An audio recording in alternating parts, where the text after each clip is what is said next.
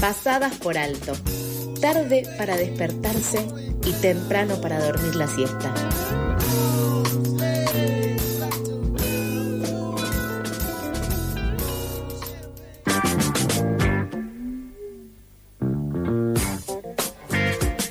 Las pasadas, las ocho y media de la mañana y con casi 10 grados en la ciudad de Buenos Aires, vamos a ir con la entrevista de la jornada. Hoy, a partir de las 11 de la mañana, se votará en la Cámara de Diputados, perdón, la ley que prorroga por 50 años las asignaciones específicas que garantizan fondos a las actividades culturales y desde el espacio de coordinación Unides por la Cultura junto a diversas organizaciones, convocaron a una vigilia en la puerta del Congreso para reclamar por su aprobación. 50 años de buen... Ay, ay, ay. Bueno, sumo algo más. Bueno, en diciembre del 2017, el Congreso Nacional impulsó y votó la modificación de los impuestos destinados a sostener las industrias culturales de nuestro país, fijando como fecha de caducidad el 31 de diciembre próximo. Sigo pensando, 50 años de prórroga, o sea, 50 años. Ojo, ojo. Eh, eh, ahora lo vamos a estar conversando pero a partir de ese día, institutos como el INCA y el Instituto Nacional del Teatro y las bibliotecas populares del programa CONAVIP y los medios de comunicación comunitarios dejarían de recibir de manera directa esos fondos tributarios.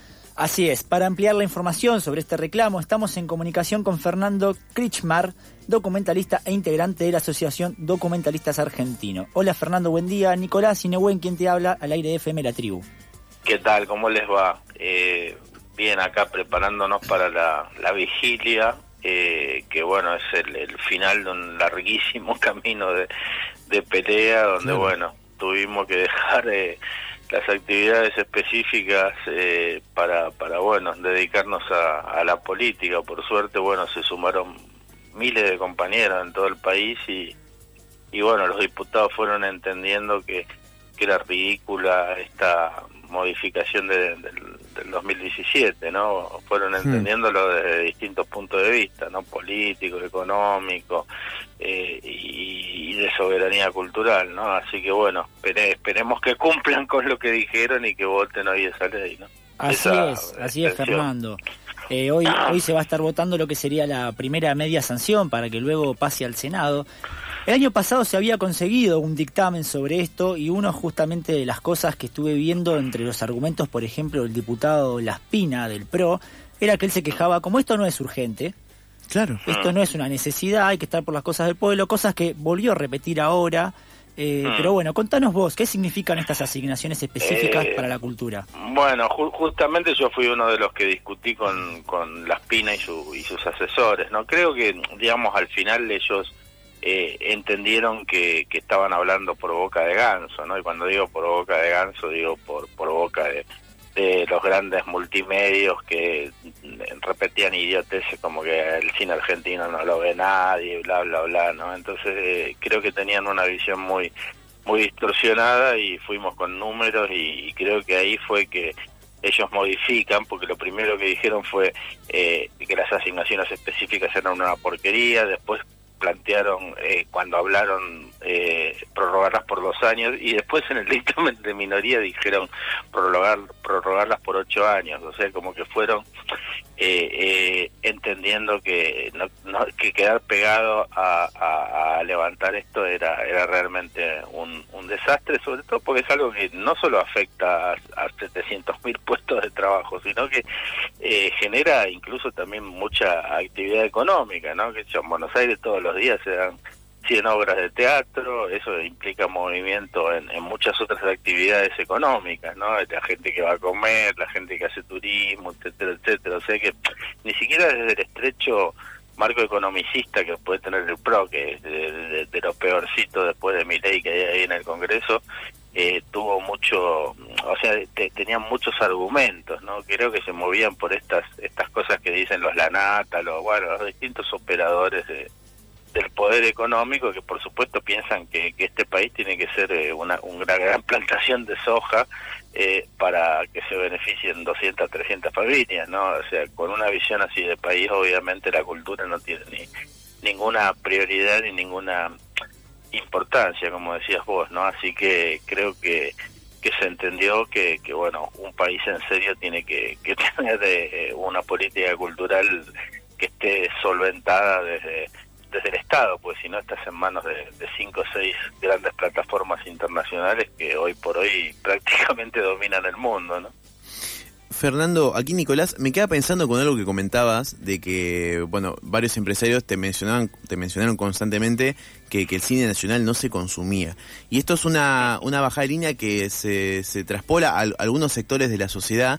Y, en el día a día, ¿cómo se vive eso? Eh, bueno, mira, cuando hay posibilidades de, exhibición, eh, eh, el cine y de, y de, y, de, difusión, el cine funciona. Por ejemplo, en la pandemia, en el Cinear sumó, que es la, plataforma que tiene el Inca Online, o sea, el equivalente de Netflix del Inca, sumó dos millones de, gente que se, se a esa plataforma. Eh, de suscriptores. Entonces, eh, cuando hay, digamos, una política de exhibición, es posible que, que el cine sea visto. Ahora, el problema es, digamos, eh, que la exhibición del cine en este país está en manos, en un 99% te diría, de empresas multinacionales que por supuesto priorizan lo que se llaman los los tanques de Hollywood que no cumplen con la cuota de pantalla y que no difunden en absoluto el cine argentino. Nosotros, por ejemplo, estuvimos con Seré Millones, un, un documental en el Gomón, ocho semanas y metimos 10.000 espectadores, que para un documental es muchísimo, pero después no, no eh, con sala llena y todo nos rajaron y no había otra sala donde ir.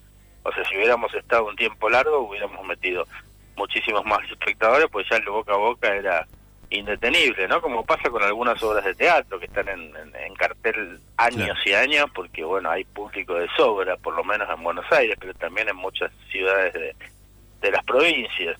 Entonces, eh, el problema es un problema de exhibición, pero más allá de eso, vos no podés tener como único parámetro la audiencia o eh, eh, la película como un hecho comercial. O sea, hubo películas, grandes películas de la historia del cine que fueron fracasos eh, comerciales y fueron valoradas después por distintos motivos, por motivos culturales, por motivos que se adelantaron a su época, por motivos de que salieron en un momento equivocado y o por motivos de equivocaciones en la distribución, en, en, en, cómo se posicionaron a nivel lanzamiento o a nivel propagandístico. O sea, eh, eh, la audiencia que tiene una película es un, un hecho más eh, exactamente lo mismo que con un libro, o sea, hay libros que, no, o los, por ejemplo, los cuadros de Van Gogh, creo que Van Gogh no vendió ninguno en vida, y fíjate ahora eh, cómo se han valorizado, o sea, el valor de una obra, incluso económicamente, no tiene nada que ver con cuánta gente la consume en el momento de su de su lanzamiento. Y ni hablar, por ejemplo, de documentales. hay documentales sobre Manuel Puig, sobre Wall, sobre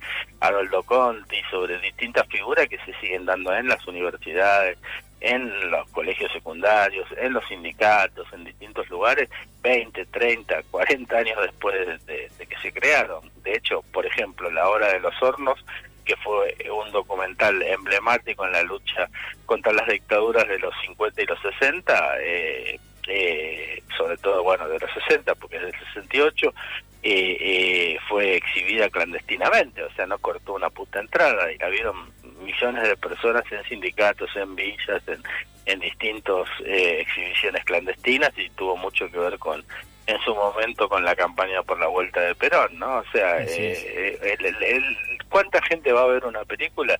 Es un dato que solo le interesa a Majula, a la Nata, a aquellos que piensan la industria cultural como un negocio y más nada, digamos, ¿no? O sea, que, que son empresarios de eh, la comunicación o del arte, ¿no? Eh, a, los que hacemos arte nos importa tres carajos, eso si, si viene bien de público mejor, si no, bueno, nosotros tenemos algo que decir y lo decimos, alguien lo tomará en algún momento o haremos otra cosa, pero digamos así es el movimiento de la cultura, ¿no? Una cuestión dialéctica que va, va avanzando y que tiene, digamos, distintas relaciones con el público. Fernando, volviendo a lo que se vota hoy en la Cámara de Diputados, eh, es una prórroga de este impuesto que se hace justamente a sorteos, actividades deportivas, ciertas entradas de actividades culturales, porque también hubo circulando algunas versiones que hablaban de un nuevo impuesto, porque claramente a quienes están en contra de esto les rendía más hablar de un nuevo impuesto. ¿Me podrías confirmar esto que acabo de mencionar yo? No, no, en absoluto. Son asignaciones específicas. Nunca nadie habló de quitarle impuestos a la gente, como dice Milei y otros bestias de estos que están ahí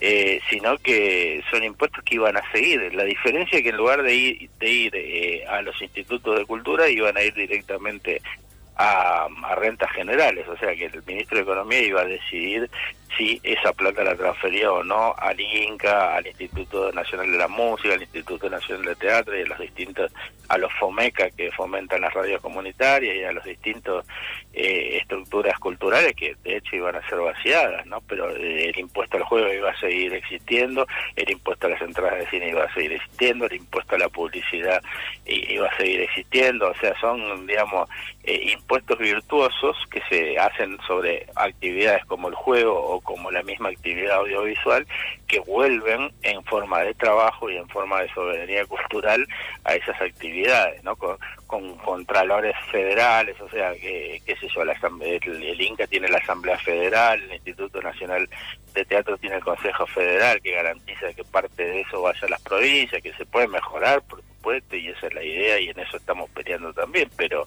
eh, son leyes que tienen, digamos, años de funcionamiento. ¿Qué hizo la CONAVIT, por ejemplo, la Comisión Nacional de Bibliotecas Populares, la creó Sarmiento en 1870. O sea, contra eso está, está yendo el liberalismo, o sea, contra algo que inventó uno de los máximos impulsores de, de, su corriente. Lo que pasa es que estos son burros, ¿viste? O sea, son brutos, son gente que copia libros de, otros autores y los pone como, como suyos. O sea, gente muy muy bruta el liberalismo argentino. O es la famosa oligarquía con olor a bosta de la cablevista, ¿no? Eh, o sea, no, no es gente que tenga cultura alguna ni que aprecie en absoluto la cultura.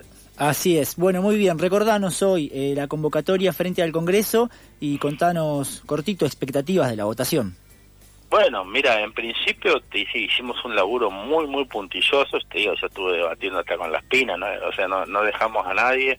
Bueno, no sé si hablamos con los libertarios, porque eso nos no hubiera dado un poco de escosor, pero creo que hablamos con todos prácticamente y en general hay compromiso de, de votar, ¿no? De, muchos de los bloques eh, provinciales, por ejemplo, que no están en el frente de todos, del, del frente de izquierda de los trabajadores. O sea, creo que los números están Después, bueno, si no hay ninguna mano negra, ahí por las dudas vamos a estar en la puerta, como fue en su momento eh, eh la lucha eh, por eh, eh, la interrupción del embarazo que, tuvieron las compañeras. Bueno, ahora vamos a estar los, los, los, compañeros de la cultura ahí en la puerta hasta que se vote. Va a haber batucada, va a haber intervenciones, va a haber música y, y vamos a tratar de ir pasando el tiempo teniendo, digamos, noticias de cómo viene la cosa. Perfecto, bueno, muchas gracias Fernando, nuestro acompañamiento. muchas gracias a ustedes y, bueno, y un abrazo a toda la gente de la tribu que son muy queridos por nosotros. Muchas gracias. Pasaba Fernando Krichmar, documentalista integrante de la Asociación Documentalistas Argentinos, exigiendo y hablando sobre el tratamiento urgente de la ley que prorroga por 50 años las asignaciones específicas de fondos a las actividades culturales porque la cultura es un derecho.